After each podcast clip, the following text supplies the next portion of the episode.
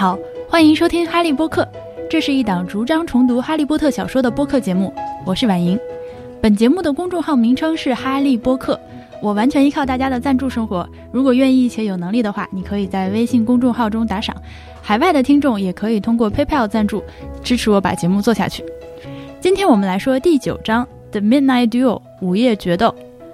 来到这一章，我终于要面对一个拖延了很久的问题，那就是《哈利波特》里面的咒语要怎么翻译。我们可以先看看现在出版的中文版本翻译是怎么处理的。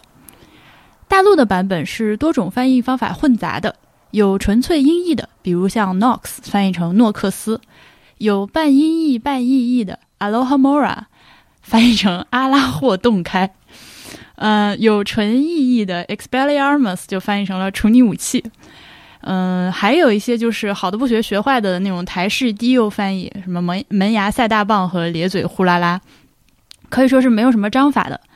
嗯，台湾的翻译呢也很一言难尽，基本上是比较羞耻的 A B B 句式的翻译，什么 吼吼烧、速速前、抹抹臂和咒咒虐，你能想到这都是些啥吗？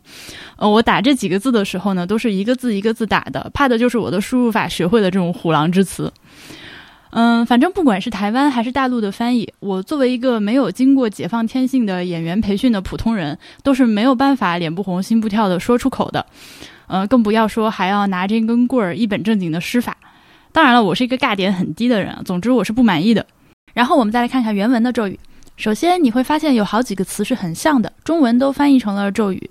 那它们分别是 spells、charms 和 incantations。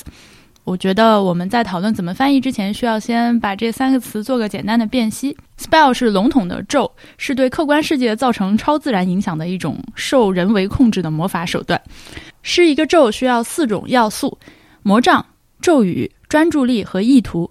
就是说，你需要手持魔杖，专注地想着要达成的魔法效果，口中或心中念出咒语，这样才可以施咒，也就是 cast spell。这个过程也可以叫做 spell work。Charm 是改变物体或者人的某一方面属性的一个 spell，可以说是 spell 的一个子集。Charm 区别于 Transfiguration，它不彻底的改变人或物的本质。比如说，刚刚我提到的门牙赛大棒就是一个 Charm。Incantation 是施咒的时候口中念出的咒语，重点在那个发音上。如果只是念出 Incantation，是不能起到魔法作用的。我们要解决的翻译问题，其实就是针对 Incantation 的翻译，也就是施咒的时候口中念什么的问题。这个时候，我很自然地联想到了诸如“急急如律令”之类的念词。实际上，我心中最完美的状态就是把《哈利波特》里的咒语全都翻译成中文玄幻神怪小说里的样子，文绉绉、神神叨叨的感觉最好。因为原文的咒语基本上是罗琳通过拉丁语、法语和一点点英语混合在一起自创的，看起来和听起来都很有拉丁语的感觉。对于一般的英语母语者，尤其是本书针对的青少年读者，就是很文言文，甚至看不懂的感觉。然后我翻了翻《西游记》，这个是我小时候最早看了原版的中文神怪小说，里面念咒的时候只是有个描述，而没有咒文本身。好比你们谁能说出来紧箍咒具体是怎么念的？书里面根本没写嘛。又想到最近看的《魔道祖师》，里面有个点睛照将术，这个术法施的时候倒是有个口诀：媚眼含羞合，单纯逐笑开，不问善与恶，点睛照将来。但是这是一个口诀，而并非咒文。再有。中文神怪小说里面，很多时候施咒的时候，口中的念词是十分简洁的，就一个字，什么来、开、去、收，这就很适合本章中学生们命令扫帚起来的那个 up，一个字就可以翻译成起。按照这个路子，或许可以把 expecto patronum 翻译成护我心者速来之类的，完全抛弃掉发音的顾忌，而是尽量用一贯的思路去意译。中文里以我有限的知识水平能想到的真正的咒文，其实主要是外来宗教里的那些，比如佛教的六字真言 Om Mani Padme Hum，再比如般若波罗蜜多心经结尾的即说咒曰 Gade Gade Pada Gade Pada San Gade Pote Swaha。当然，这个我念的肯定是和正确的梵语发音差别极大的，毕竟我没有学过梵语，只能看着这个天成文转写的拉丁字母来念。刚刚这一小段之后，它写成中文，实际上的写出来是“揭谛揭谛波罗揭谛波罗僧揭谛菩提萨婆诃”，这显然也是一个音译了。我在网上看到学佛的人关于这个咒文怎么念，似乎也是有很大的争议的。有一派认为应该尽量用正确的梵语发音来念，否则念都念不对，咒语自然无用。另一派则认为不用太纠结发音，这个心念是最重要的。再比如，中国的穆斯林中有很多人是能够大段大段的背诵《古兰经》的，而且背的是《古兰经》的阿拉伯语音译中文那些字，他们其实自己很多都不知道自己背的这段是什么含义，这就很厉害了。呃，经文咒语在现实的操作上，不管是佛教还是伊斯兰教，都是念个发音。呃，很多人是不太纠结意义的事儿的。那么，如果按照这个路子，《哈利波特》里面的咒语也可以干脆不翻译，或者就放个音译。因为就像前面说的，一个少年英语母语读者，如果他自身只会英语，那么很多咒语，如果你只会英语的话，其实是比较难以猜出它的含义的，得到的信息也就是一个发音而已。我们即使选择不翻译或者音译。对比原文环境的效果，可以说没有丢失什么信息。我自己还看过法语和日语的版本，法语基本上就是没有翻译了，直接拿来念就可以了。日语也可以说没有翻译，只是按照原来的发音转换成了片假名。所以目前的情况是，《哈利波特》里面的咒语，我倾向于不翻译，最多在注脚里面写一下这个咒语字面意思大概是什么。我是一点都不反对注脚的，当然这个想法只是我现阶段的想法，未来不一定会怎么改变。好了，咒语翻译这个最硬的骨头先啃完，后面就可以慢慢的安心吃饭。本章的情节可以说是大波浪式的起伏。前一半写的是一年级的学生们第一次上飞行课，在此我必须要批评一下 Madame Hush 的教学方式。一群什么都不懂的十一岁的小孩上来就用真正的飞天扫帚进行教学，实操之前的讲解约等于零，也没有什么保护措施。还记不记得海格里德说过，霍格沃茨是最安全的地方，比古灵阁还要安全？这真的是迷之自信。一般的伤痛确实可以很容易的用魔法修复治愈，但是如果你从天上掉下来，摔断了脖子，一秒钟咔吧死亡了，那么魔法也是无能为力的。魔法只能疗伤，不能起死回生。飞行课上，哈利和 Draco 一如既往的明里暗里较劲，Neville 过于紧张摔断了手腕。当然了，我觉得这个主要是老师的锅。总之，他走了之后，Draco 就捡到了他的记忆球，立刻开始挑事儿。哈利一脑门子热血的就被挑了起来，这时候他的主角光环大爆发，无师自通的完美掌握了飞行的技巧，并且俯冲五十英尺，毫发无损的抓住了一个玻璃球，大获全胜。可是这个光辉灿烂的时刻还没好好庆祝起来，哈利就被一脸怒火的麦格纳高教授抓走了。哈利整个人都吓得麻木了，想着自己完了完了，肯定要被开除了。殊不知这里简直是麦格纳高的高萌时刻。麦格纳高是个超级魁地奇球迷。他自己上学的时候就是 Gryffindor 球队的队员，平时不管多么的严肃刻板，一到了打球上就变了个人，属于 Gryffindor 的鸡血蹭蹭的上头。他带着哈利去找了 Oliver Wood，怎么说呢？这是一个 一听名字就觉得很性感的人。我在第零期里面推荐的《Harry Potter and the Sacred Text》那档播客里面的男主播，他就很爱 Oliver Wood。这个木头先生是 Gryffindor 魁地奇球队的队长，也是个一门心思就知道打球的人。他欢天喜地地得知自己连败多年的球队终于要迎来一名 Seeker 了。在飞行课上败了一局的 Draco 转脸就又来找茬，约了哈利午夜时分到奖杯陈列室来一场巫师之间的决斗。选奖杯陈列室的原因很讽刺的是，这个地方是从来不上锁的，所以孩子们随便什么时候都可以进去。哈利也就愣愣地答应了。结果当然是被对方耍了。哈利和 Ron 半夜偷偷溜出宿舍，带上两个意外跟来的 Hermione 和 Neville。为了躲避管理员 Filch，一路狂奔，居然神使鬼差的跑到了绝对禁止学生进入的那条走廊，发现里面关了一条三个脑袋的恶犬。他们四个人为了保命，又一路狂奔回到了宿舍。亏得 Hermione 眼尖，看到了那条狗站在地板上的一块活板门上，显然是在看守那门里的东西。四个小孩跑了一身汗，回到宿舍又不洗澡，都直接睡觉去了。上一章的结尾。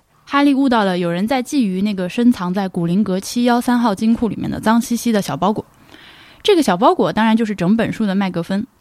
到了这一章的结尾，围绕这个麦格芬的剧情终于又推进了一点。经过 Hermione 的这一提点，哈利猜到了那个小包裹的具体位置。简单给大家交代完了情节，接下来我们一起看看本章中一些值得注意的地方。刚刚我还吐槽过霍格沃茨里面一点都不安全，这条三头大狗就是另一个完美的论据。这么危险的生物养在全是未成年人的城堡里，最坑爹的是锁住它的不过是一把最普通的锁，一年级小孩都可以用简单的 Alohomora 来打开，这锁可以说就跟不存在没啥区别。这里的三头大狗并不是罗琳自己原创的一种生物，而是来自希腊神话中看守冥界入口的三头犬 Cabarrus，在别的很多流行文化作品中，这条狗也都出现过。魁地奇也是本章的一个重点，好像学生们上飞行课唯一的目的就是为了打球似的。早餐的时候，Hermione 提到了一本书《Quidditch Through the Ages》，我记得以前书名翻译是叫《魁地奇溯源》的，但是在我手上这本2017年印刷的版本中改成了《神奇的魁地奇球》，真是越改越悲剧。这本书是现实存在的，也有中文翻译的版本。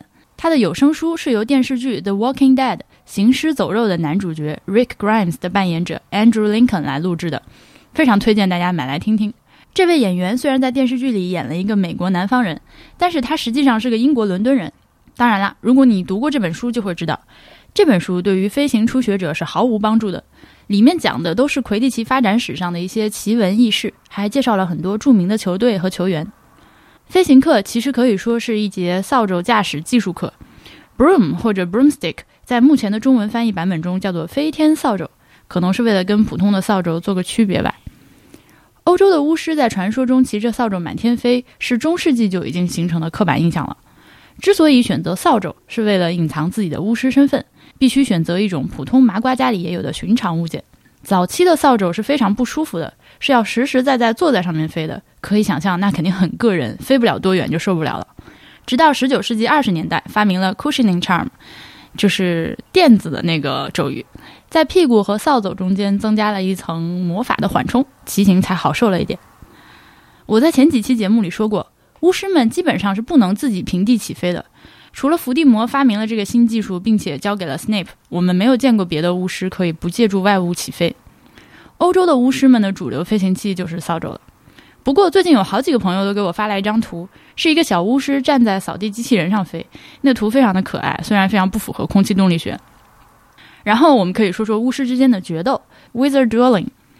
决斗分为两种，一种是真正的以制服或者杀死对方为目的的，类似西部牛仔片里的那种决斗；另一种则是作为一项运动，类似麻瓜们的击剑运动。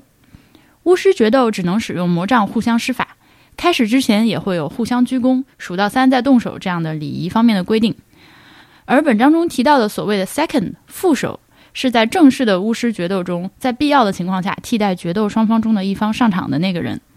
在这一章里，决斗听起来还是小孩子们之间的胡乱打闹，甚至到了《哈利波特与密室》里决斗俱乐部那一章，都还是闹剧。但没过多久，哈利就真正开始要面对敌人，通过决斗为自己的性命战斗了。接下来，我们来看看本章的翻译小问题。其实我标注了很多，但是节目做到这里，心情不错，就挑几个明显的说说。第一。两种具体的猫头鹰名称漏译了。Draco Malfoy 他们家给他送糖的是一只 Eagle Owl，雕鸮，就是那种脑袋上有两根竖起来的毛的那种很帅的大型猫头鹰。Neville 的奶奶给他送记忆球用的是 Barnowl，苍鸮，是那种有一张扁扁的脸的浅色猫头鹰。所以还是要请大家要么自己搜来看图片，要么看看公众号里推送的图片吧。二，Draco 抢走了 Neville 的记忆球。被老师发现之后，他说 “just looking”，被翻译成了“等着瞧”。但这句话其实就是他对老师说：“我就只是看看。”三，飞行课上，Madame Hooch 批评 Draco，he'd been doing wrong for years。这个 “for years” 漏译掉了，说的是他这么多年来握飞天扫帚的手法都是错的，而不只是在课上错的。四，罗琳形容 Pansy Parkinson 是 hard-faced。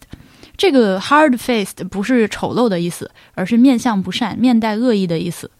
顺便说一句，潘西这个名字在南京的读者的眼里应该会很好玩吧？五，Hermione 为了阻止哈利和 Ron 半夜跑出去，像一头鹅一样压低声音朝他们嚷嚷。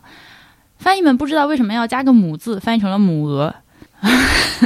六，哈利他们为了躲避 Filch 而逃跑，不知道他们在哪里，也不知道他们正往哪里跑。这里漏译了一句：They ripped through a tapestry and found themselves in a hidden passageway, hurtled along it, and came out near the charms classroom. 他们掀起一块挂毯，进入了一条隐藏小路，沿着这条路疯跑下去，从魔咒课教室附近出来了。